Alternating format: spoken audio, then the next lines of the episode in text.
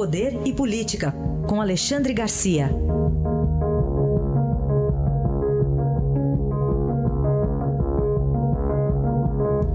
Alexandre, bom dia.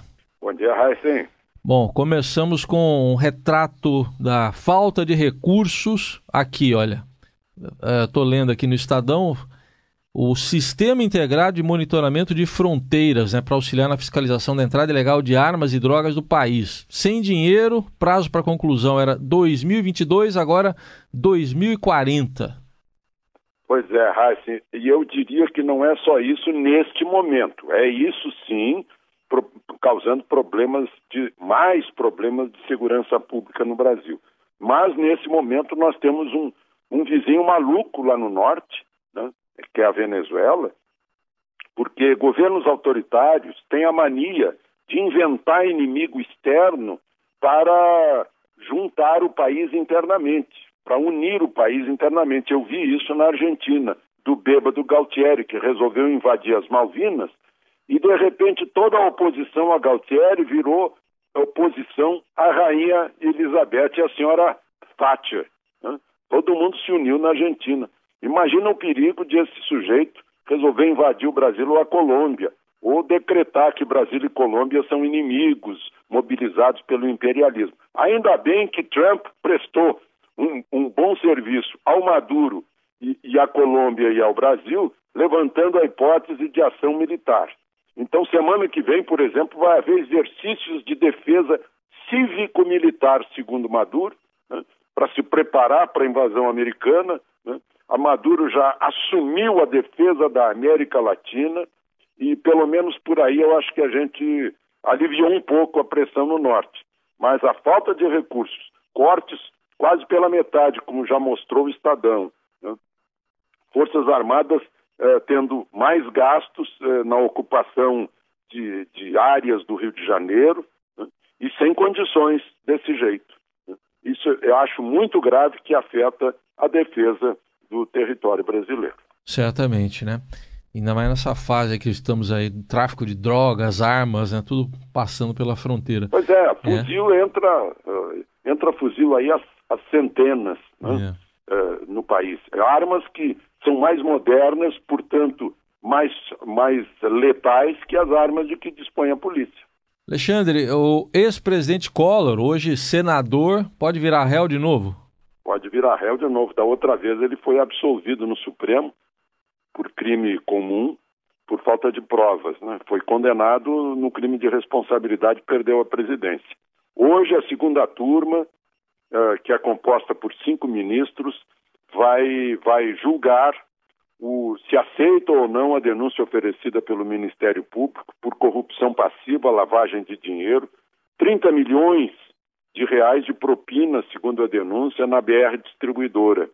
Mas, como vão estar ausentes os ministros Dias Toffoli e Gilmar Mendes, que integram a segunda turma, a defesa de Collor está pedindo para adiar sob a alegação de que apenas três não haveria, em apenas três não haveria debate suficiente para melhor julgar essa denúncia. Então é, é o julgamento importante que a gente tem hoje, porque afinal se trata de um senador que foi presidente da República. Bom, Alexandre, outro, uma notícia que veio a público ontem, né, para você comentar também, é a informação de que os procuradores da Lava Jato receberam um convite para visitar Michel Temer, na época vice-presidente. Pois é, convite de Rocha Loures, que estava numa, numa cerimônia de, de premiação do Ministério Público, e deve ter sido mais ou menos assim: vocês têm que passar por lá no Jaburu para conversar com o vice isso era a véspera do julgamento de Dilma, segundo o procurador Carlos Fernando dos Santos Lima. O, o, agora eu não sei se o Rocha Loures quis se passar por importante ou quis ser gentil ou estava cumprindo mesmo uma missão. O fato é que o procurador condena uh, presidente que recebe pessoas fora da agenda né, no serviço público. Mas eu gostaria de, de apontar o seguinte: isso é costumeiro com todos os presidentes sem exceção. Agora, eu, eu, vejo aqui também no Estadão de hoje, está muito interessante essa história do Joesley, que teria escondido crimes no BNDES, na delação, segundo informação do procurador Ivan Marques. Olha, sobre, sobre essas coisas, eu, eu vejo que a gente já fez isso com parlamentarismo. A gente converte tudo em jabuticaba depois de importar as coisas. Importamos a delação e já virou uma jabuticaba. O delator omite, omite informações, depois é chamado para complementar as informações e mantém o prêmio. Né? É prêmio de prisão domiciliar, ou prêmio de redução de pena, ou até prêmio em Nova York com imunidade penal, como é o caso do Joesley. Está é, tá muito estranho isso.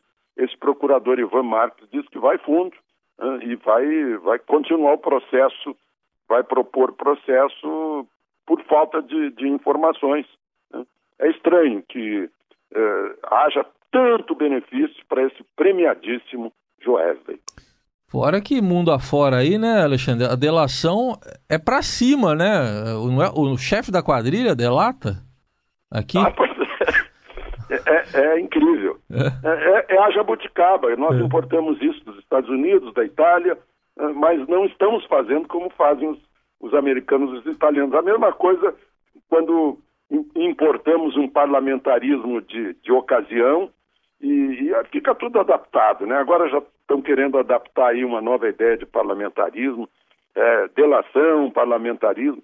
Chega aqui vira uh, a gente desmoraliza a instituição, né? Sempre para premiar quem está errado, sempre para premiar quem é fora da lei. É, é, o problema do Brasil. Os fora da lei são beneficiados, são os, os refis da vida, né?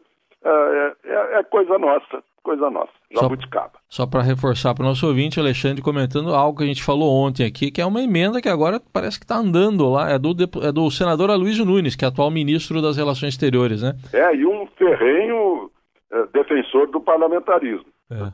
Eu ouvi numa rádio ontem dizer que é um teste do parlamentarismo.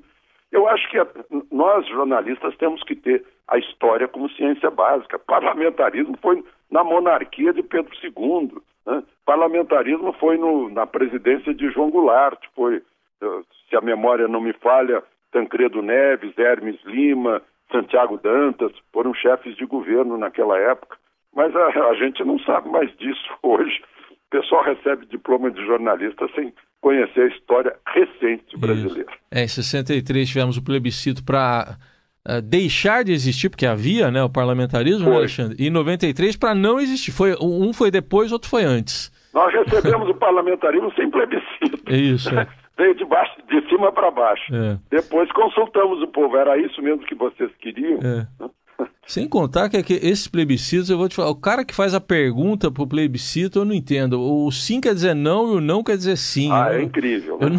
E a mistura, pessoa, as pessoas não vão entender que é. parlamentarismo com monarquia, parlamentarismo com república, é. Né? É, é, a coisa é complicada e a gente sempre acha que a culpa é da instituição Isso. e não dos agentes públicos que operam as instituições. Aí está, análise de Alexandre Garcia, que volta amanhã à nossa programação. Obrigado, Alexandre. Até amanhã. Até amanhã.